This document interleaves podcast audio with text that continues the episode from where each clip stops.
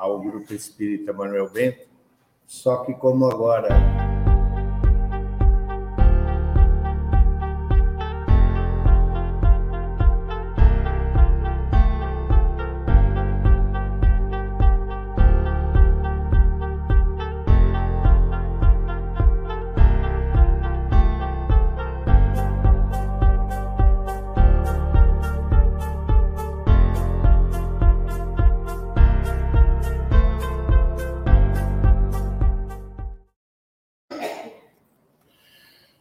Graças a Deus e graças a Jesus. Bendito seja Deus, nosso Pai, que em Sua misericórdia infinita nos reúne no amor do Cristo. Pai nosso que estais nos céus, santificado seja o vosso nome. Venha a nós o vosso reino e seja feita a vossa vontade, assim na terra como nos céus. O pão nosso de cada dia nos dai hoje. Perdoai as nossas ofensas, assim como nós perdoamos a quem nos tenha ofendido. Não nos deixeis cair em tentações, mas livrai-nos de todo mal. Que assim seja. Graças a Deus e graças a Jesus. E nós vamos falar um pouquinho da lição 42, que está no livro Renovando Atitudes ditado pelo espírito Hamed ao médium Francisco do Espírito Santo Neto. Então, na lição 42, ele fala: todos são caminhos. E ele vai buscar no Evangelho, segundo o Espiritismo, no capítulo 18, muitos os chamados e poucos os escolhidos, ele vai fazer uma referência da porta estreita, dizendo para todos nós: qual é a dificuldade? Por que há um texto tão controverso em relação à porta estreita? Se nós temos um pouquinho de conhecimento do significado de muitos os chamados e poucos os escolhidos, passar pela porta estreita nos passa uma ideia de perfeição ou de angelitude. Isto é uma cultura da igreja que muitos de nós trazemos. Nós fazemos uma ideia inexata do que é Deus. Para muitos, o Deus que hoje ainda prevalece é aquele Deus de Moisés, aquele Deus que pune, que castiga, aquele Deus cruel, aquele Deus que mata, e não aquele Deus que é para ser amado, como Jesus nos ensinou. E ele discorre, então, Hamed, dizendo: por que todos são caminhos? Porque muitos de nós vivemos, às vezes, uma busca de uma perfeição neste mundo em que nós hoje vivemos. Muitas vezes deixamos de amar por medo de errar. Muitas vezes perdemos grandes oportunidades por medo de errar, de fracassar, pelo simples receio de que não nos achamos capazes desta ou daquela oportunidade. Como que pode um Deus justo e misericordioso como pode um Deus que, segundo a doutrina espírita, é a inteligência suprema, causa primária de todas as coisas, como pode Deus nos dar o livre-arbítrio e depois nos castigar pelos nossos erros? Se nós fomos criados imperfeitos, se nós estamos aqui a caminho da luz, se todos nós ainda nos encontramos na nossa infância espiritual, como podemos ser castigados por erros, por equívocos e por enganos? Não seria essa uma cultura do castigo das penas eternas? Não é esse o medo do inferno que muitas vezes nos leva a restringir as nossas atitudes? Pensemos um pouquinho na nossa existência. Será que os pais que têm aí um bebê, uma criança que está aí na faixa de uns dois anos, dois anos e meio, que não consegue fazer a sua higiene sozinho, que não consegue se alimentar sozinho, que não consegue andar sozinho, será que os pais reclamam? Será que os pais lamentam? Será que os pais vão castigar essa criança simplesmente por causa das suas dificuldades com essas situações terrenas? Claro que não. É preciso aguardar. Tudo tem um tempo certo.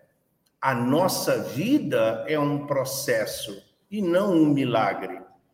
Quando nós entendemos o processo da nossa existência, da nossa criação, a imagem e semelhança de Deus, o Pai, nós compreendemos a nossa destinação. E nós precisamos sim seguir adiante.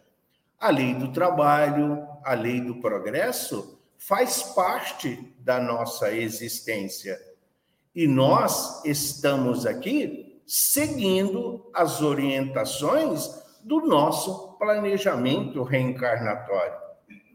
Se nós pensarmos somente em uma vida, se nós pensarmos que existe apenas esta oportunidade, é o mesmo que nós querermos acreditar que apenas o planeta Terra é habitado. Que somente no planeta Terra existem espíritos. E onde estão esses espíritos que tanto nos ajudam? De onde eles vieram? Eles ficam perdidos no universo, no espaço? Onde eles estão localizados? Qual é a região circunscrita de cada um deles? Quando nós buscamos na doutrina espírita as explicações e a interpretação dos ensinamentos de Jesus, nós compreendemos que todos nós somos muito mais imperfeitos do que maus. E é preciso que nós tenhamos sempre em mente: erro nunca foi significado de fracasso, mas a nossa sociedade, os nossos familiares, muitas vezes nos cobram essa perfeição. Muitas vezes nós, espíritas mesmo, ou qualquer um outro que professa uma religião, muitas vezes, quando nós, a nossa parte humana, o nosso ser humano, quando nós batemos com o dedinho ali na quina da mesa ou da porta, Ninguém vai rezar um Pai Nosso ou uma Ave Maria. Ninguém vai agradecer a Deus pelo dedo ter ido parar lá no calcanhar. Não vai. Aí a pessoa vira e fala assim: é isso que você está aprendendo na casa espírita? É para isso que você vai lá no Manuel Bento quatro vezes por semana? Aí sim, não é para revidar, não é para questionar mas mostra que nós precisamos viver ainda com cautela, com resignação, obediência. É preciso ter paciência para que nós possamos alcançar os objetivos da nossa encarnação. Somos individualidades? Sim, fomos criados únicos, Todos nós trazemos inatos em nós as virtudes do Pai. Porque Deus nos criou a sua imagem e semelhança. Ele não nos fez igual a ele. Ele nos criou a sua imagem e semelhança. E nós temos uma destinação.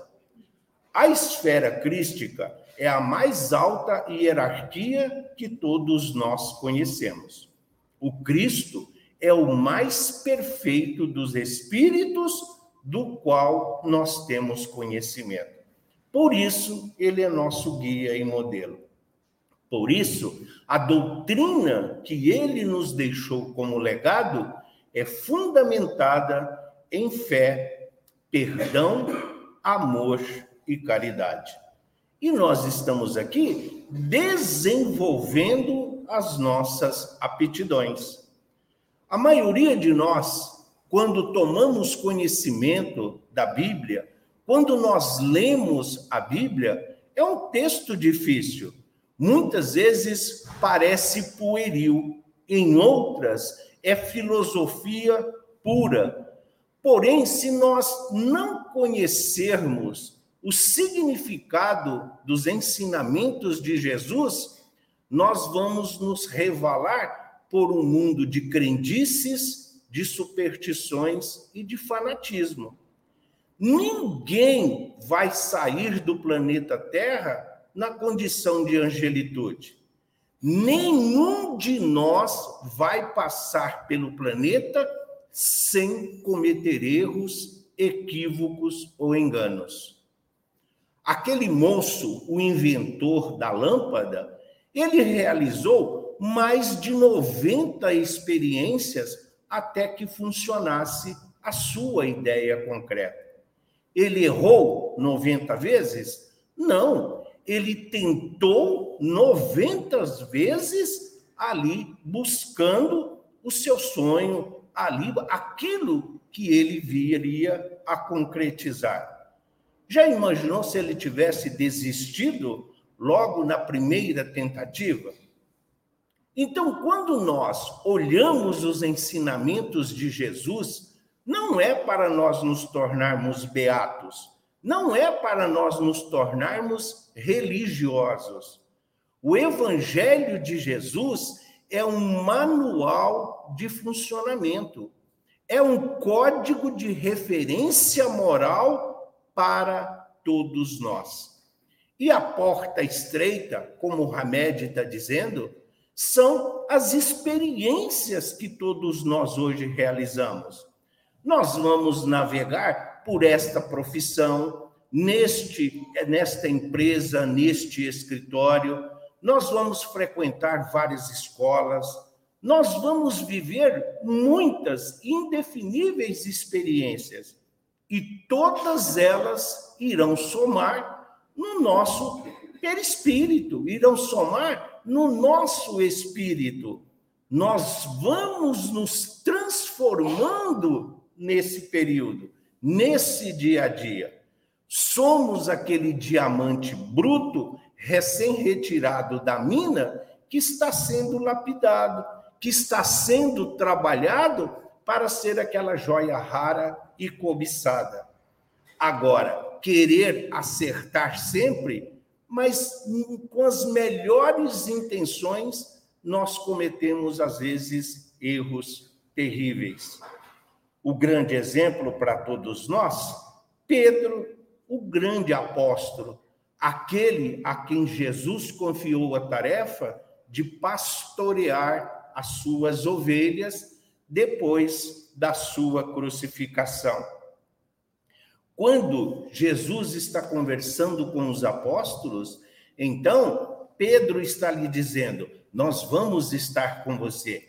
Vou estar com você, onde você estiver, com quem você estiver. Não, nós estamos juntos. É, vamos lá. Jesus fala para ele: Pedro, Pedro, menos. Você ainda vai me negar. Imagina, eu. E não foi o que aconteceu logo depois da prisão de Jesus? Quando indagado, enquanto Jesus estava na prisão, Pedro não negou o próprio Cristo três vezes, o que significa que não é a companhia, não é a evolução daquele que está caminhando conosco que vai nos isentar de erros. Pela nossa individualidade e pelo nosso aprendizado, nós caminhamos sós, nós caminhamos conosco mesmo. É de nós para nós mesmos. Mas, a partir do momento em que ele reconhece o seu erro, ele reconhece o seu engano, ele chora, decepciona-se consigo mesmo, mas ergue-se, levanta e anda. E a partir dali, ele é a referência do evangelho depois da crucificação do Cristo a ponto de onde ele ia, as pessoas colocavam os enfermos e os doentes na rua para que a própria sombra de Pedro os curasse.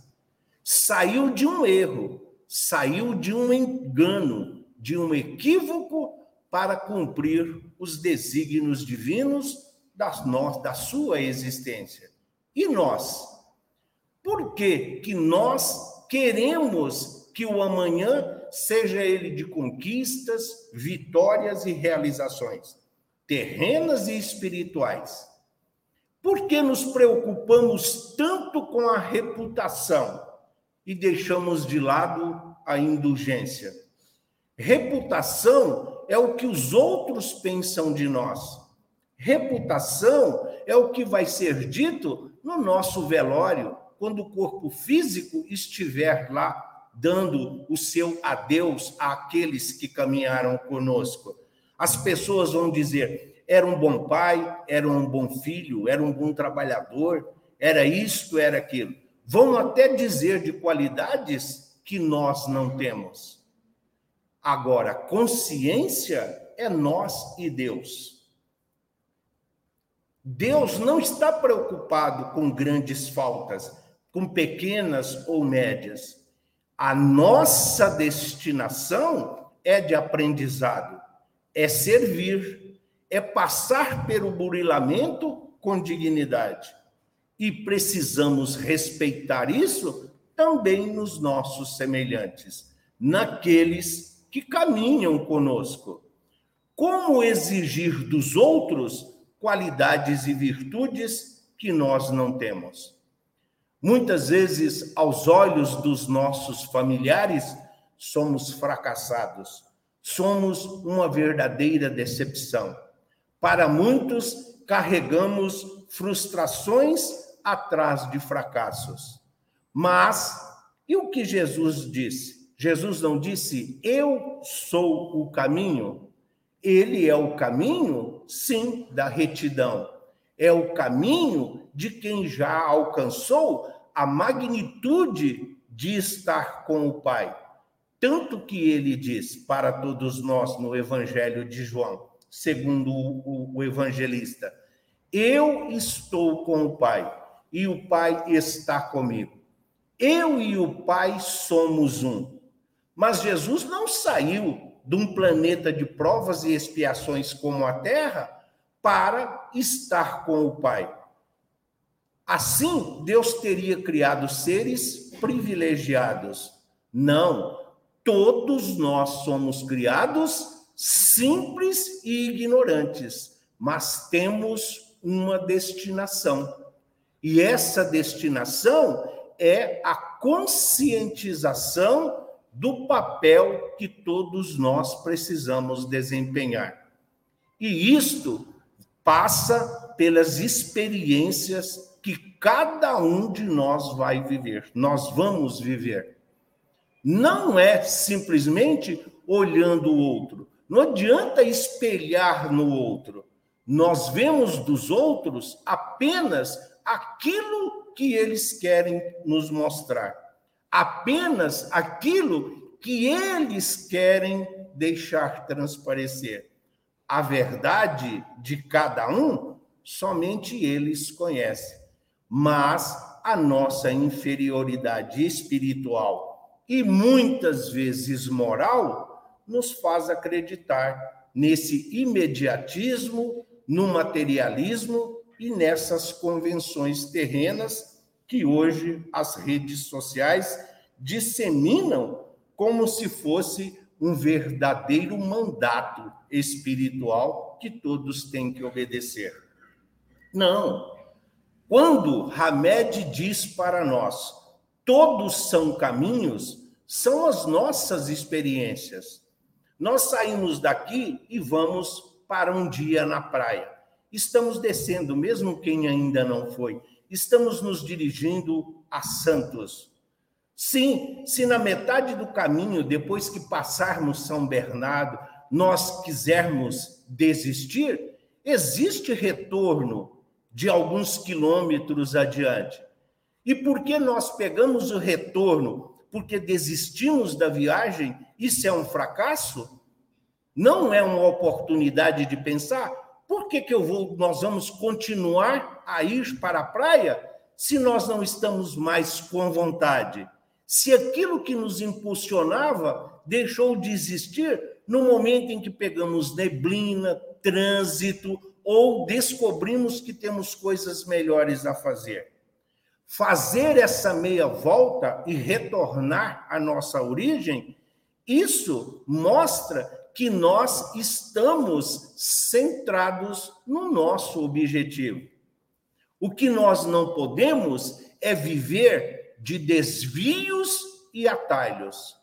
Retornar é próprio daqueles espíritos que já despertaram espiritualmente porque a maioria das pessoas acorda. Acordar é no físico, acordar é na matéria, acordar é o ser. Despertar é o espírito. Despertar espiritualmente é ter consciência da nossa destinação. Ah, eu queria ser a irmã Dulce, queria ser a Joana de Ângeles. Ah, eu gostaria de ser o Chico. Ai, como foi o Paulo de Tarso!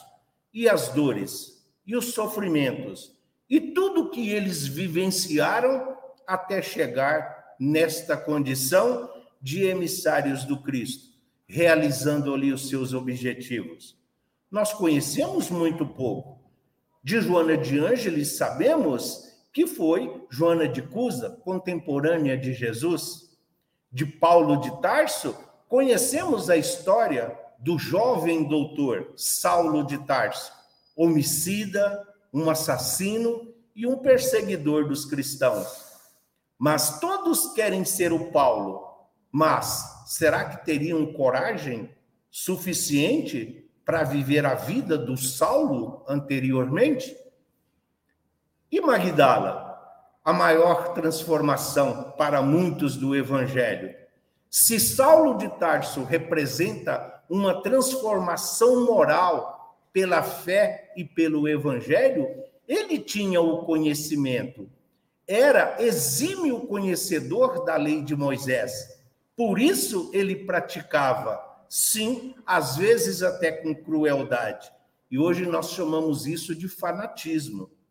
Mas Magdala ou Madalena, como queiram, era uma pessoa comum como qualquer um de nós.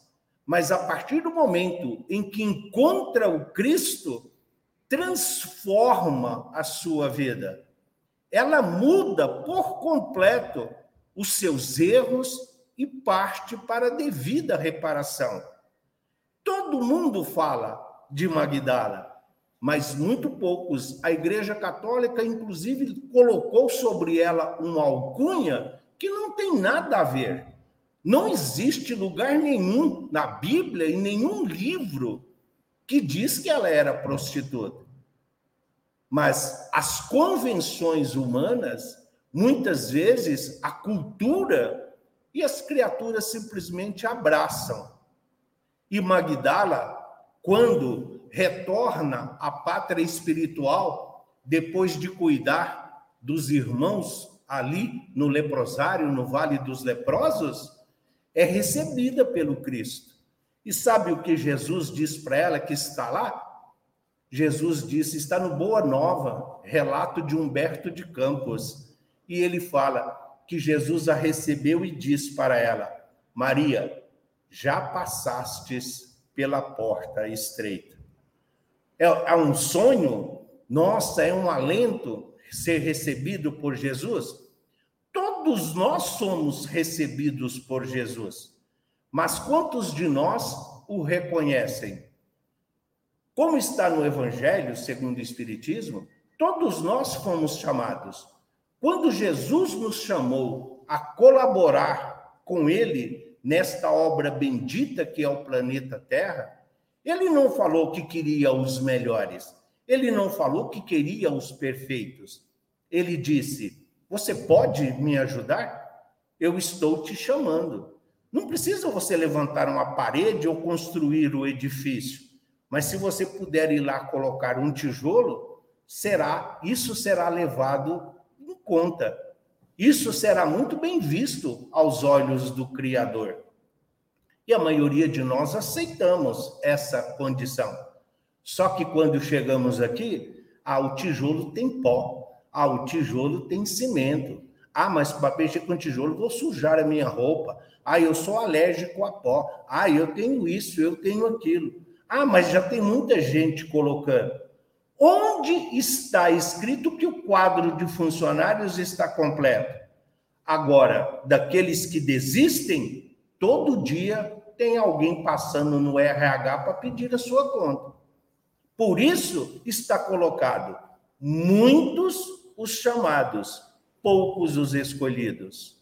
Não são os religiosos, não são os espíritas, católicos ou bandistas. Os escolhidos são aqueles que entenderam o significado de ser filho de Deus.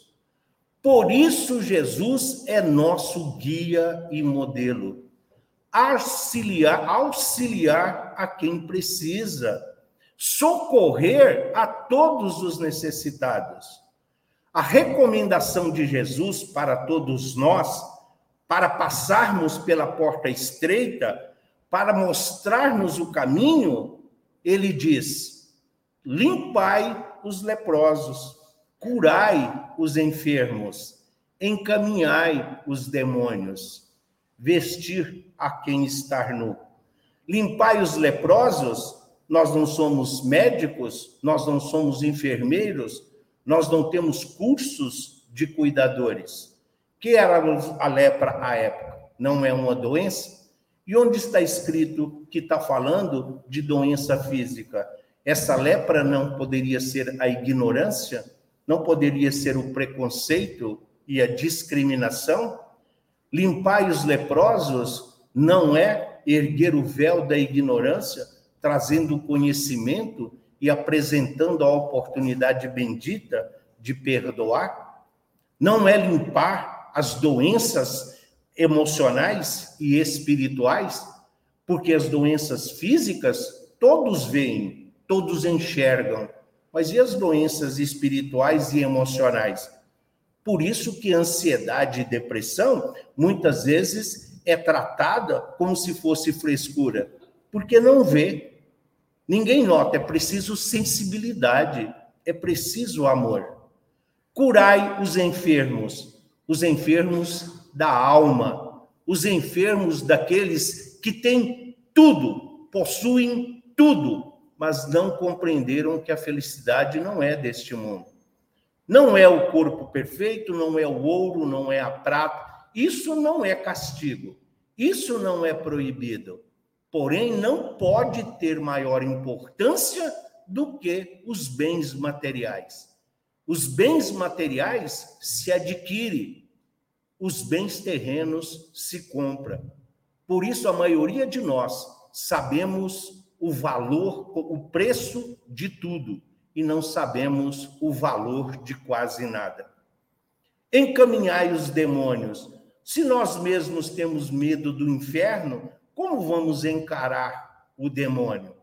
A própria doutrina espírita nos explica o que são os demônios, se não obsessores, se não irmãos como nós, que partiram deste mundo, deixando o corpo físico atrás de desejo de vingança, carregados de ódio e de raiva, que foram enganados, ludibriados aí por pensamentos e atitudes. E agora, livres do corpo, se sentem credores daqueles que os enganaram. Desde a época de Jesus, já havia obsessores. O nome demônio remete à criatura que caminha nas trevas trevas da ignorância, do saber. a pessoa que não tem o mínimo conhecimento do que significa amor e caridade. Encaminhar os demônios não é o que ocorre na casa espírita, nas assistências espirituais. As pessoas chegam carregando uma caçamba de problemas, carregando um monte de entulhos e saem daqui leves, restauradas. Saem das igrejas, aqueles que têm fé, saem com confiança no porvir. Não é este o nosso ensinamento? E não são esses os caminhos que nos conduzem ao amor? Não é este o caminho que nos conduz ao bem?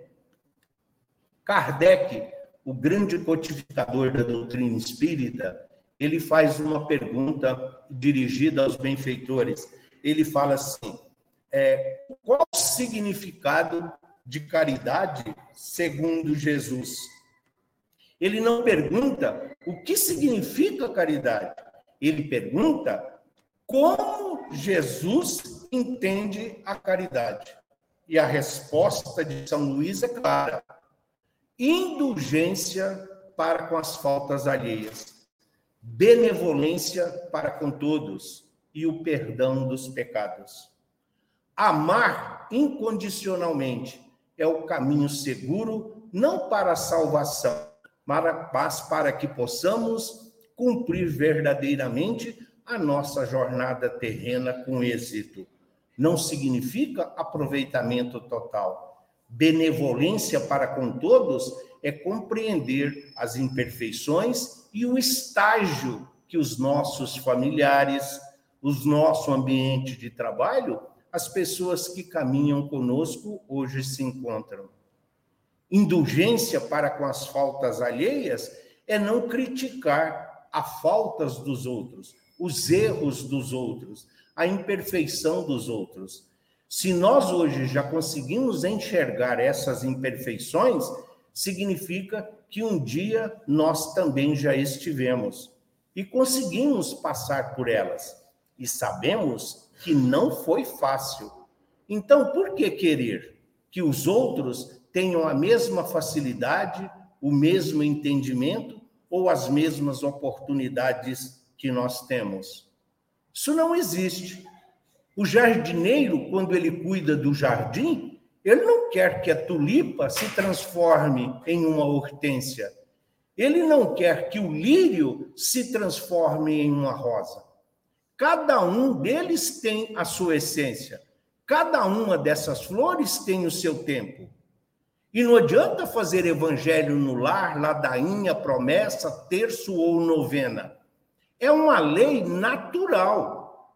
Não adianta ficarmos ali colocando a fé como se fosse um instrumento a ser negociado. Não. Então nós precisamos entender o nosso caminhar. Para o evangelho de Jesus, muitas vezes é muito melhor que tenhamos compreensão do que conhecimento. Conhecimento é intelectualidade, conhecimento é simplesmente informação. Mas se não for acompanhado de amor, se não tivermos caridade, de nada adianta. Não vamos abrir a cabeça das pessoas com conhecimento, com livros, com disciplinas rígidas, como se fôssemos casas de correções. É preciso mostrar com amor. Não foi isso que o Cristo fez lá com a moça adúltera? Jesus foi indulgente, mostrou-nos o significado de misericórdia e perdão. Talvez o caminho mais difícil que todos nós temos a trilhar. Quando nós pegamos o caminho que é o perdão, o primeiro desvio nós já entramos.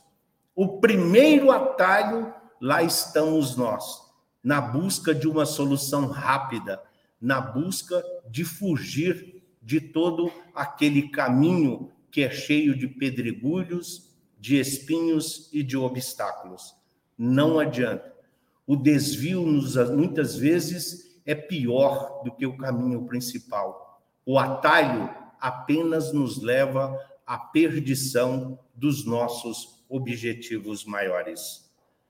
Quando, quando compreendemos o significado de perdão das ofensas, imaginamos o Cristo no momento sublime da crucificação, olhando para todos nós, porque muitos de nós ali estávamos, quando olhando aquela multidão ignorante, aquela multidão com medo, aquela multidão ainda presa àqueles, àquelas convenções das religiões, Jesus então ergue os olhos ao alto e pede a Deus naquela que é a mais bela das orações intercessoras. Pai, perdoai-os, eles não sabem o que fazem. E muitos de nós continuamos de olhos fechados.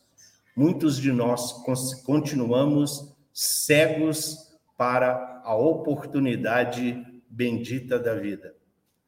Muitos de nós ainda só compreendemos as coisas quando o mundo nos sorri, quando nossos filhos, quando os nossos familiares, quando os nossos amigos estão todos felizes e realizados. Na dor e no sofrimento, na decepção e na frustração, nos chamados fracassos terrenos, é o melhor caminho que nós temos a seguir.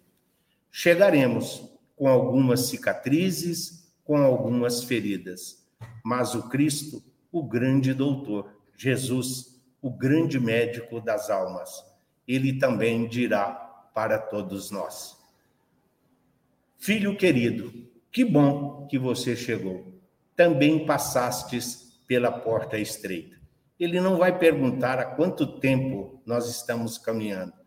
Ele vai dizer que nós conseguimos enxergar a porta estreita. A porta estreita passa apenas o espírito renovado, confiante e esperançosos, porque as coisas da terra ficam aqui e muitas vezes nem mesmo até o túmulo elas não nos acompanham. Então, que a nossa consciência seja o norte da nossa vida e da nossa existência. E onde estivermos e com quem estivermos, que o Cristo que já existe em cada um de nós desperte o Cristo adormecido nos corações que ainda o desconhecem. Hoje, amanhã e sempre que assim seja. Graças a Deus e graças a Deus.